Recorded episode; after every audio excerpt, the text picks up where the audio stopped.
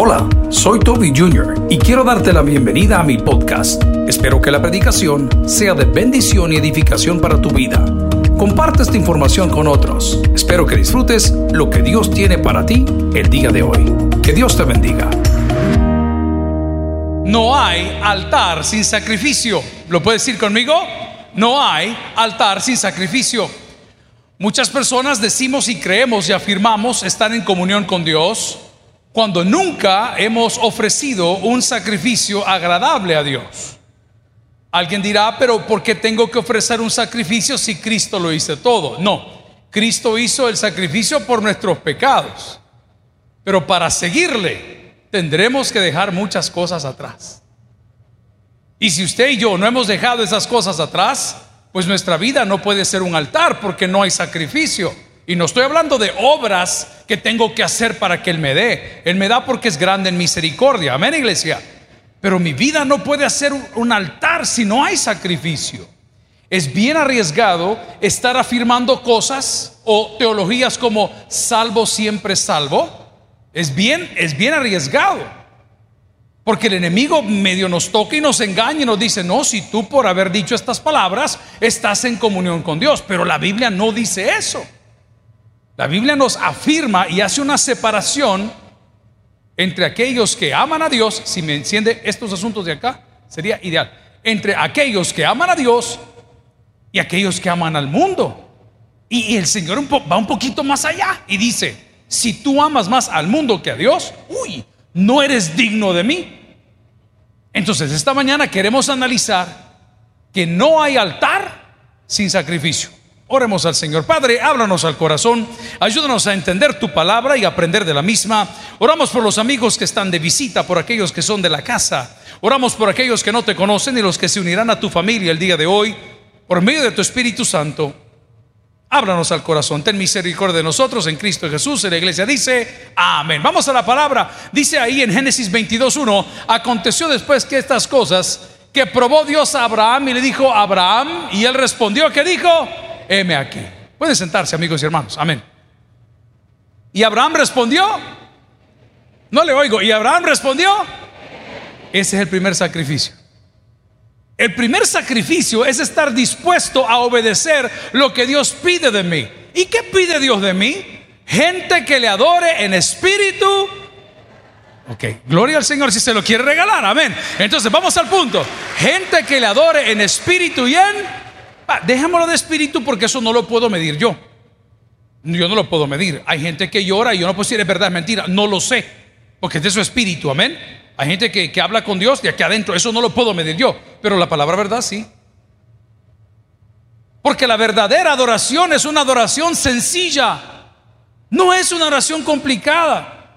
No es un espectáculo para Dios, no, es derramar mi corazón y decirle, Señor, te necesito, como cantaba el pastor Marcos Witt, Señor, yo te busco, yo te busco, con todo mi corazón.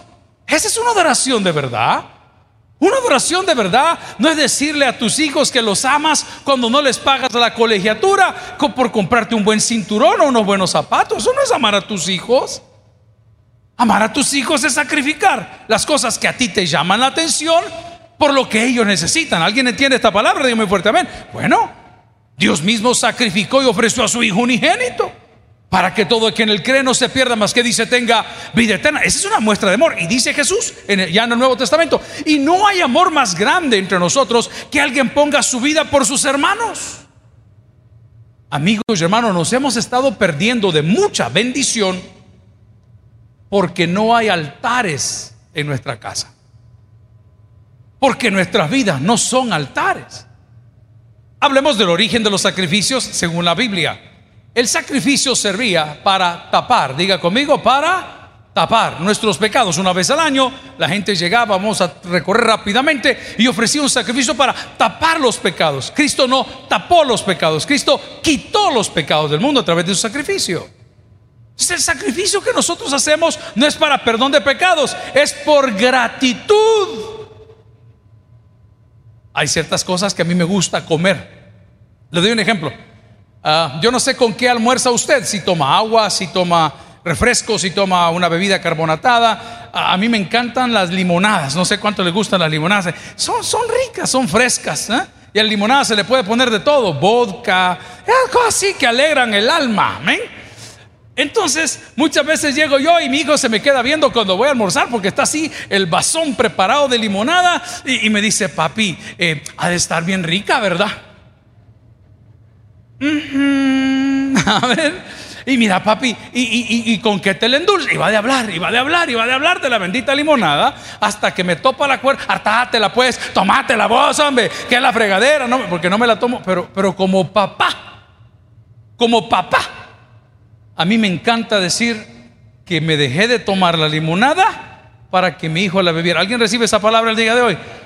Dios hizo lo mismo por nosotros. Como papá se despojó de su unigénito hijo y lo hizo con el deseo de mostrar amor. Ahora, ¿cómo le puedo mostrar yo amor a Dios? Es convirtiendo mi vida en un altar. Pero no un sacrificio para que me cubra mis pecados. No, por gratitud que me los quitó. Acaba de ser el día del médico. No sé cuántos se dieron cuenta. Amén. ¿Le llamó usted a su médico? Es que no lo conozco. Es que no sé cómo se llama. ¿Ah? ¿Ah? Hermano, usted agradezca a la enfermera del Seguro Social que le cortó la pierna que no era y agradezca al doctor que le metió el catéter en la oreja y era en el brazo. Usted dé gracias, pero hágalo con amor. Porque esos son los sacrificios que agradan a Dios. Y aquí estamos hablando de un hombre que se le llama el padre de la fe, y le fue cambiado hasta el nombre por haber obedecido. Pero la palabra me dice, aconteció después de estas cosas que probó Dios a Abraham y le dijo a Abraham y él respondió, heme aquí. El primer sacrificio que agrada a Dios es estar disponible a obedecer lo que Él pide de nosotros. Y le dije, y Él quiere adoradores que lo adoren en dos formas, en espíritu, que no sé cómo es la cosa, y la segunda es en verdad. Mire, yo tengo compañeros que, que Dios los llama a predicar a países primermundistas. O sea, ¿cómo les explico? El Señor me ha llamado a Estados Unidos. Yo quiero una respuesta de verdad. Una cosa que usted esté allá, otra cosa que vaya metido. Una cosa es que nació allá o la vida lo puso allá y allá conoce a Cristo y usted se activó allá. Pero el Señor me llama para ir a predicar a Estados Unidos. O sea, yo le hago una pregunta, hermano, y no de ahí vino el evangelio que tenemos. Pastor, fíjese que Dios me reveló que pongo una iglesia en la esquina porque hay necesidad de la gente. Si estamos a una cuadra, si en el escalón, aquí a cada kilómetro cuadrado hay una iglesia. Entonces yo me pregunto, muchos de nosotros creemos que estamos obedeciendo a Dios, que estamos agradando a Dios, pero no estamos cumpliendo las dos normas. Adorarle en espíritu y en verdad, con honestidad. Adorarle a pesar del error, adorarle a pesar de la circunstancia. Pero cuando yo obedezco, entonces Dios me guía y me va a colocar en el lugar que me necesita. ¿Y cómo puedo saber, pastor, si es el lugar que Dios tiene para mí? Porque de donde Dios te siembra como una planta, como una semilla, ahí vas a prosperar. Diferencia si haces las cosas a tu antojo, si te mueves de una manera irregular, yo se lo digo siempre, usted saber de misionero, saque sus papeles. Si no tiene papeles, Dios no lo ha llamado a ser misionero. Lo siento mucho. Dios es un Dios de orden. Si alguien no entiende, dígame fuerte amén. Dios no va a andar premiando cosas desordenadas. No, es que allá vamos a arreglar. Es que no es así como el Señor dice. Mi jefe siempre nos enseñó, cuando Dios te manda la guerra, te da las herramientas. Y dice la palabra del Señor, si me acompaña, que Él respondió, Abraham, heme aquí. Y nosotros podemos decir que para poder ofrecer a Dios sacrificios agradables a Él, tiene que ser en espíritu y en verdad. Ve un texto conmigo. Corra Romanos capítulo 12, versículo 1. Romanos 12, 1. Corra, ahí está en su Biblia. Haga el esfuerzo, vea las pantallas. Y dice la palabra. Así que hermanos, os ruego por las misericordias de Dios que presentéis vuestros cuerpos en... No le oigo. En Hermano, yo entiendo porque yo estoy despierto de las cuatro y media de la mañana. Yo sé que hoy es domingo. A mí nadie me obliga a predicar ni uno, ni dos, ni tres, ni cuatro sermones. No nos obligan. Es un privilegio hacerlo. Y ahí tengo al pastor Casamalguapa diciéndole siempre el otro domingo: Espérate, dame un domingo más. Hoy llegó, Pastor, estoy listo. Espérate, déjame predicar de las siete. Y me dice el pastor Estamos listos para el de las once. No has metido, andate para tu casa. Y dice, pero Pero no es una obligación. Venir a la casa de Dios es un privilegio.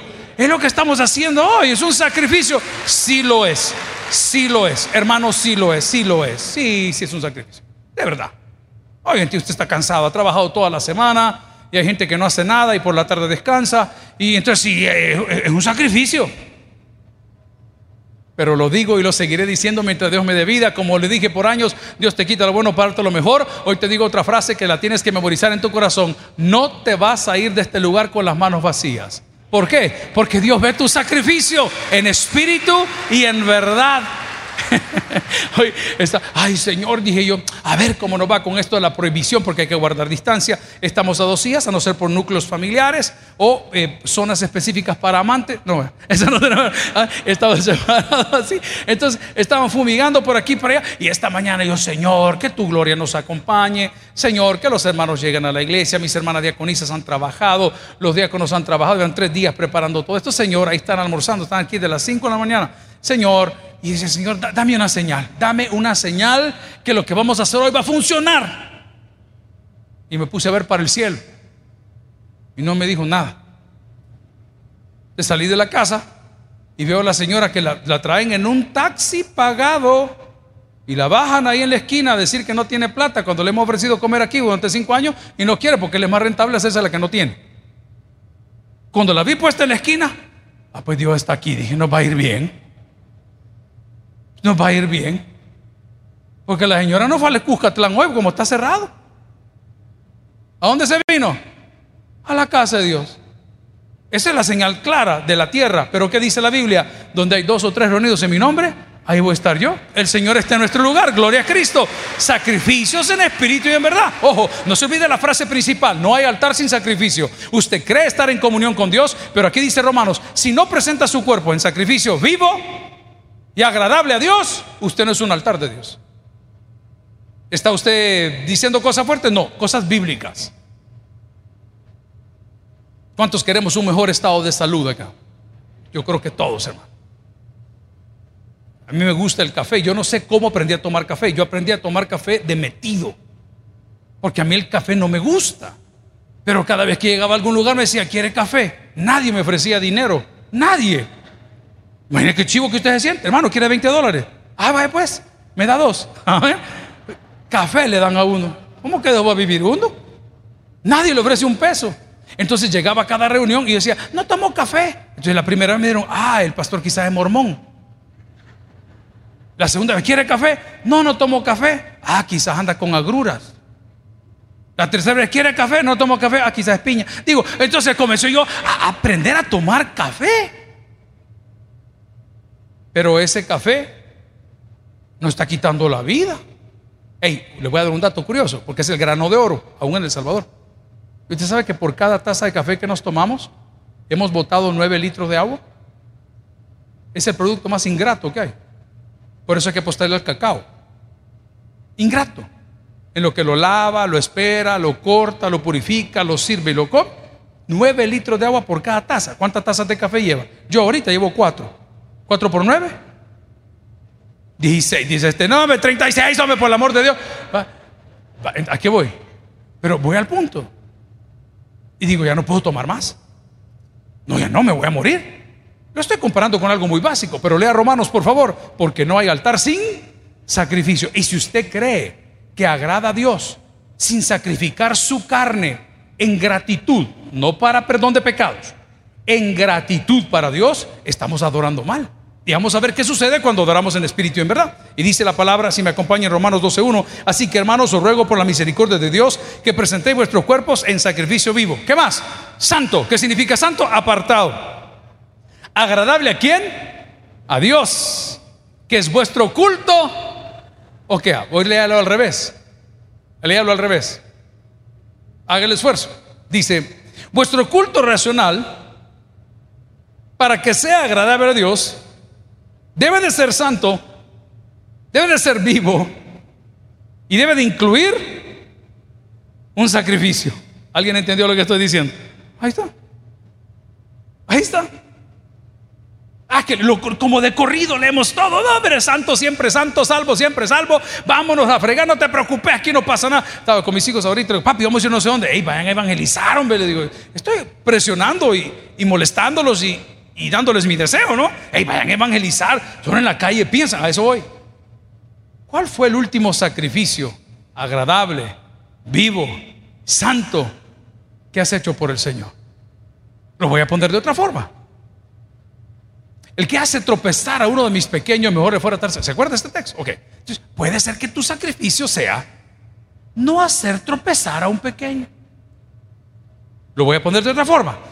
Todo me es lícito, pero no todo me conviene. Todo me es lícito, pero no todo me edifica. Ok, entonces probablemente tu sacrificio vivo, agradable a Dios es no hacer tropezar a otros. ¿Cómo podemos hacer tropezar a otros? ¿Con un mal ejemplo? No. Tal vez no necesariamente nada malo. Tal vez con algunos excesos. Con algunos excesos.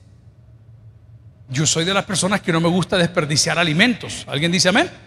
Por eso me como todo lo que me sirve. Como que es procesadora de alimentos. Y tenemos un amigo muy chistoso que salimos a desayunar los fines de semana. Y cuando nosotros terminamos de comer, él agarra una bolsita y hace el recorrido entre toda la gente. Y viera que, no sé, yo no sé dónde le nació esa locura, porque es una locura. Y anda bolsitas en su mochila de la moto y hace bolsitas de comida. Le digo, ¿y qué andas ahí? No, hombre, pastor, me dice, para los perros del camino. ¿Cuáles perros? Lo que nos encontremos, me dijo. Mira, le digo, si vos el chucho, abre la charamusca y comienza a tomárselo. Se sorprendería, pastor, me dijo como el animalito inteligentemente rompe la bolsa ¿ah? y se come lo que le llevo. Y dije, wow, este está pensando hasta en los animalitos que están por el camino. ¿Por qué no comenzamos nosotros a pensar en las personas con las cuales convivimos y les enseñamos un mejor camino, convirtiendo nuestras vidas en un altar para la gloria de Dios? ¿Y qué sucede si lo hago? Regrese a Génesis. Aquí viene la historia maravillosa. Y dice la palabra del Señor en el versículo 2 del capítulo 22. Y dijo, toma ahora tu hijo, tu único, Isaac, a quien amas y vete a tierra de Moria y ofrécelo ahí en holocausto sobre uno de los montes que yo te diré. Y Abraham se levantó de mañana, enalbardó su asno y tomó consigo dos siervos suyos y a Isaac su hijo y cortó la leña para el holocausto y se levantó y fue al lugar donde Dios le dijo. Al tercer día alzó Abraham sus ojos y vio el lugar de lejos. Entonces dijo Abraham a los servos, esperad aquí con el asno y yo y el muchacho iremos hasta allí adoraremos y volveremos a dónde?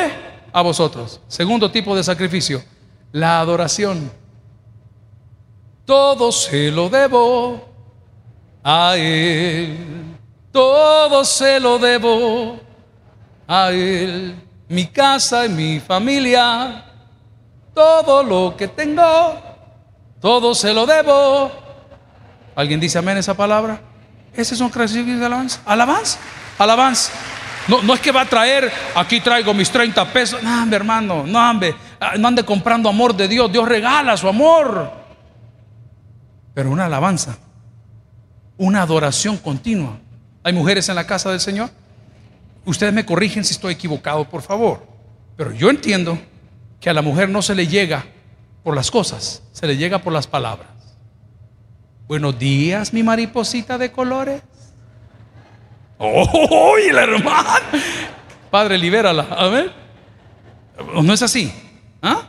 ¿Y al hombre cómo se le llega? la hermana Silvia, ¿qué es eso? ¿Cómo se le llega al hombre? ¿Mm? Por el estómago. Ah, por el estómago. Ahí le va dejando el veneno a la mujer a uno. ¿eh? Ah, ah, ahí lo lleva. ¿Ok? Yo creo que no, bueno, eso lo dicen los que conocen de marketing, que no hay melodía más agradable para una persona que su nombre. Pero depende cómo se lo digan. Augusto César, vení para acá. Unos nombres, Brian, no sé dónde los. Kilmar, ¿y qué es eso, hermano? Amigo y hermano, el segundo tipo de sacrificio que agrada al Señor después de nuestra presencia es nuestra adoración. Recuérdele al Señor cuán importante es en su vida.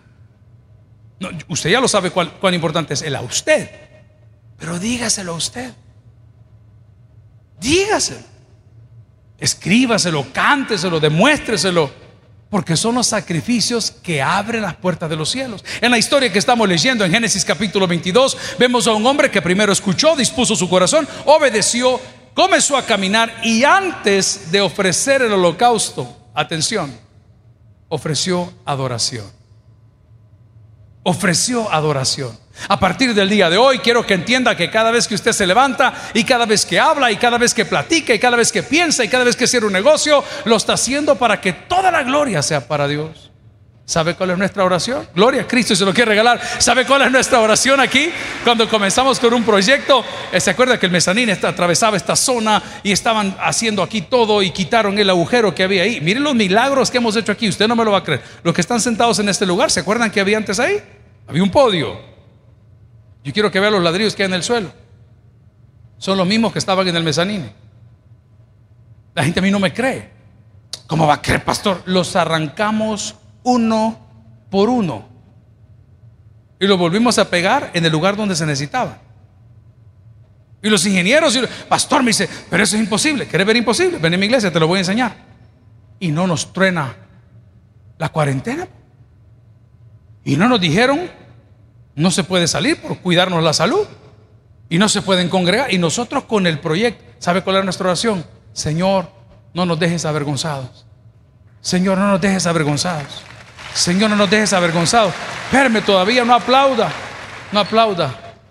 Esto es lo que el Señor ha hecho. Ahora sí puede aplaudirle al Señor. Porque no nos dejó avergonzados. Hey, déle la gloria a Él, hermano. Hey, he visto a los jóvenes graduándose ahorita, ingenieros, licenciados, doctores, maestrías, posgrados, pregrados, bachillerato. Amigo, jovencito, hermano, no se olvide que todo lo que usted es se lo debe a Dios. Y todo lo que Dios tiene también se lo va a entregar a usted. ¿Qué hago yo? Le adoro en espíritu y en verdad. Recuérdele a Dios cuánto le necesita. Yo no soy de la época de Camilo VI. ¿Hay alguien aquí de Camilo VI? Hermanita, levánteme la mano. No se me agradísimo. Hasta aquí siento el olor a hijillo. ¿ah? Hermano, la música de esa época, ¿qué música? ¿Qué música? Si lo desvestía en el carro a uno. ¿Cómo se llama el hombre? Eh, el, Salvador, hombre, que es de Guatemala, pero es salvadoreño. Cabal, ¿se acuerda que cantaba? No sé, hay una canción que, hombre santo Dios, hasta con pispelo la canta uno así. Mire las palabras, mire cuánto poder tienen las palabras. Así tienen poder la oración de los justos delante de Dios. ¿Por qué? Porque lo estamos haciendo para adorarle a Él. Le recordamos a Él cuán importante es con nosotros. Bueno, pues dice la Biblia que llegó y antes de poner, subieron con el muchacho, adoraron y todavía Dios no le había dado la sorpresa. En el camino el joven le pregunta, papá, ¿y dónde está el cordero? ¿Y cuáles fueron las palabras del Padre? Nunca las olvide. Dios proveerá. No hay para la colegiatura. Dios proveerá. No hay para la casa. Dios proveerá. No hay para comer el día de hoy. Dios proveerá. No hay para pagar la planilla del 30. Dios proveerá. Voy a cerrar porque va a aumentar el salario mínimo. Dios proveerá. No hay para mantener a la suegra. Dios no dará nada. Vamos a la palabra del Señor. Dice Efesios capítulo 5, versículo 8. Solo estoy chequeando, estoy chequeando, se andan buzos. Efesios capítulo 5, versículo, perdón, capítulo 5, versículos del 8 al 10. Porque en otro tiempo erais tinieblas. ¿Cómo has cambiado? Nunca le han dicho eso. Hey, les voy a contar una historia, pero tómensela a las que les sirvan y los que no, bótelo, porque la verdad que no es nada bueno. Estaba en el Liceo Salvadoreño en tercer grado. Habían cuatro secciones, la A, la B, la C y la D. La D era color amarillo, shorts amarillos, calcetas amarillas. Yo de fútbol, como el pastor no dejaba hacer nada, era pecado, todo era pecado. Ir al, todo era pecado, la iglesia, todo era pecado. Entonces, nunca fui bueno para el deporte, para rolar puro y fumar marihuana número uno, hermano, pero para, yo para deporte nada. Entonces era bien feo que cuando escogían los equipos no lo tomaran en cuenta. Y al final, ¿a quiénes dejan? A los gordos, a los boyas, a los que no hacen nada. Ay, vaya, pues dame a este. Uh, chica, decía yo, qué barbaridad. Pero cuando Dios entra a nuestra vida y va haciendo ciertos cambios, nos va dando ciertos privilegios, siempre la gloria es para Él. ¿Estamos claros ahí? Ok, pero nos va dando ciertos privilegios. Es cuando nos volvemos a encontrar con los compañeros, que por cierto, quizás ya me voy a morir porque me he encontrado a un montón. Los de la promo de tal año, los de la promo del otro año, y, que como que estuviese de moda encontrarse.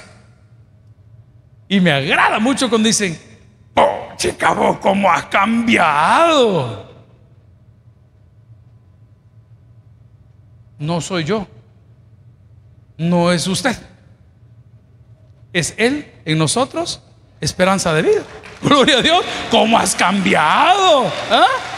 Ya las palabras que usted decía pura maldicencia, hoy son palabras de fe. Ya lo que eres a gana de andar fregando, ahora es gana de estar en la casa del Señor, en comunión con Él, bien con mi familia.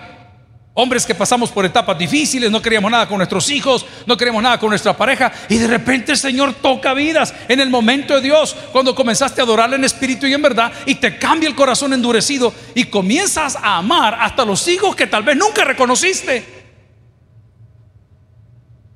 Y te nace en el corazón decir, hey, lo que nunca pude hacer ahora, lo voy a hacer por la carrera de este muchacho. Y si esa palabra la está recibiendo alguien, llévatela a la casa.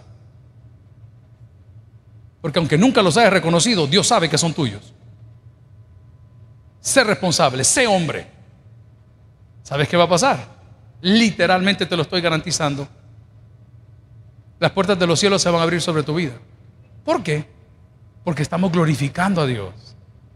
Porque aunque fuimos mal ejemplo para muchos por muchos años, por medio de su sangre y su misericordia, ahora hemos sido transformados. Pero quiero que recuerde que no hay altar sin sacrificio. La palabra del Señor, si me acompaña, por favor, en Gálatas capítulo 6, versículo 8, me está diciendo algo muy importante. Porque el que siembra para su carne, de la carne segará corrupción. O sea, el que siembra para los aplausos, la gente se va a cansar de él. ¿No ha visto usted los artistas famosos de los 80 ya no pegan? Y de los 90 ya no pegan. Y de toda la banda Queen, solo queda uno. Uno. Ya la gente que escuchaba a Michael Jackson, ya no, porque ya murió.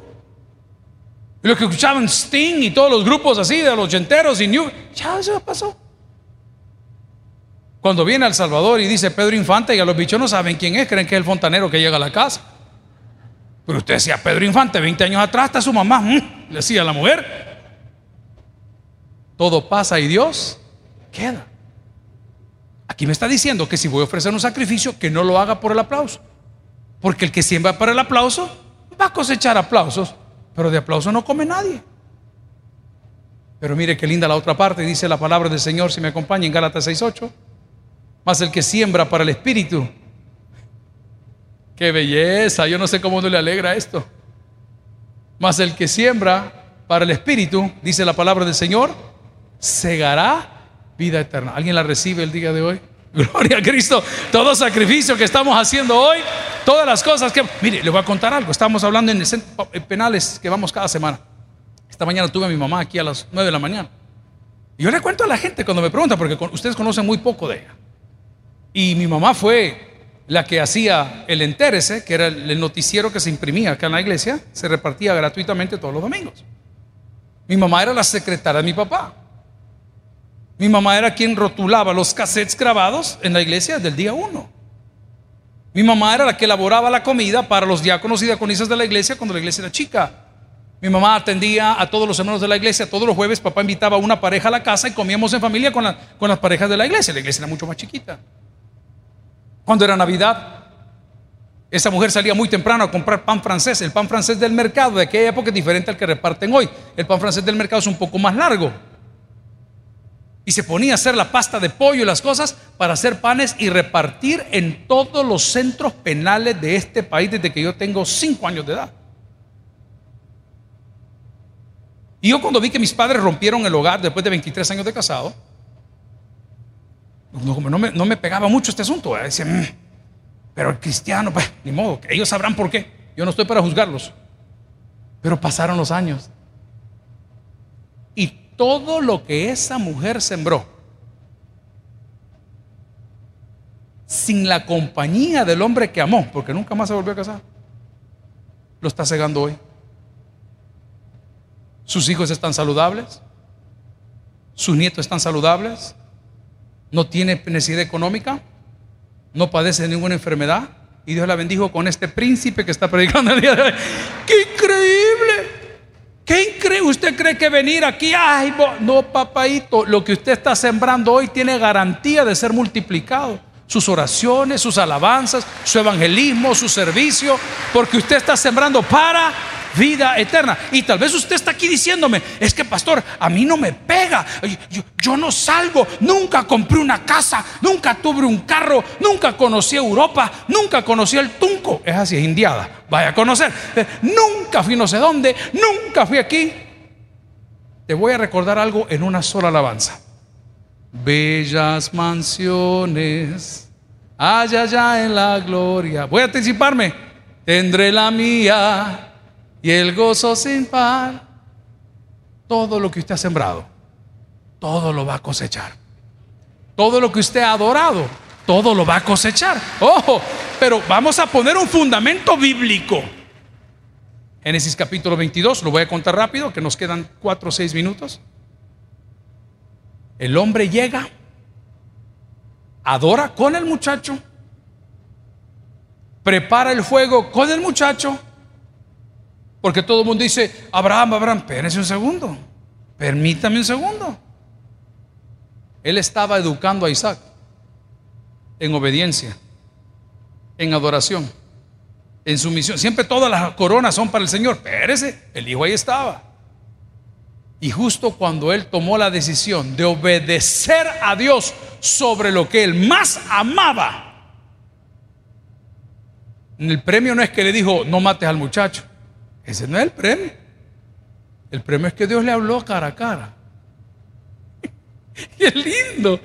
¿Ah? Y la gente dice, ah, no maté al muchacho. No, yo, yo entiendo. No, pero quiero que vaya un poco más allá. El premio fue cuando le apareció y dijo, Abraham, no levantes tu mano. Hermano precioso, si eso no sucede en muchos lugares de la Biblia, hay momentos de la Biblia que usted no vio ni por visión ni por revelación, no hablaba de ninguna forma. Y a él Dios se le apareció porque siempre fue un adorador en espíritu y en verdad. Siempre su vida fue un altar para que el nombre del Señor sea glorificado. ¿Y saben qué sucedió con Abraham? Le cambiaron el nombre y se convirtió en el Padre de la Fe. Amigos y hermanos, el día de hoy yo quiero poner algo bien claro en nuestra vida. Es que no podemos ser un altar si no hay sacrificio. Y si el día de hoy has hecho lo mismo por toda la vida, nunca cambiaste prioridades, nunca cambiaste de amistades, nunca ganaste un alma, nunca diste una clase de escuela bíblica, nunca cantaste una alabanza, nunca participaste en evangelización, nunca memorizaste textos bíblicos, hermano, yo te tengo una noticia. Pareciera, pareciera que nos es necesario hacer de nuevo. Porque esta mañana debo de recordarle a esta congregación de Dios que Dios busca adoradores que le adoren en espíritu y en verdad. El que tiene por el que oiga, vamos a orar. Gloria al Señor. Gracias por haber escuchado el podcast de hoy. Quiero recordarte que a lo largo de la semana habrá mucho más material para ti. Recuerda, invita a Jesús a tu corazón. A cualquier situación, Jesús es la solución. Prueba Jesús. Si no te funciona, te devolvemos tus pecados. Muchas gracias y hasta la próxima.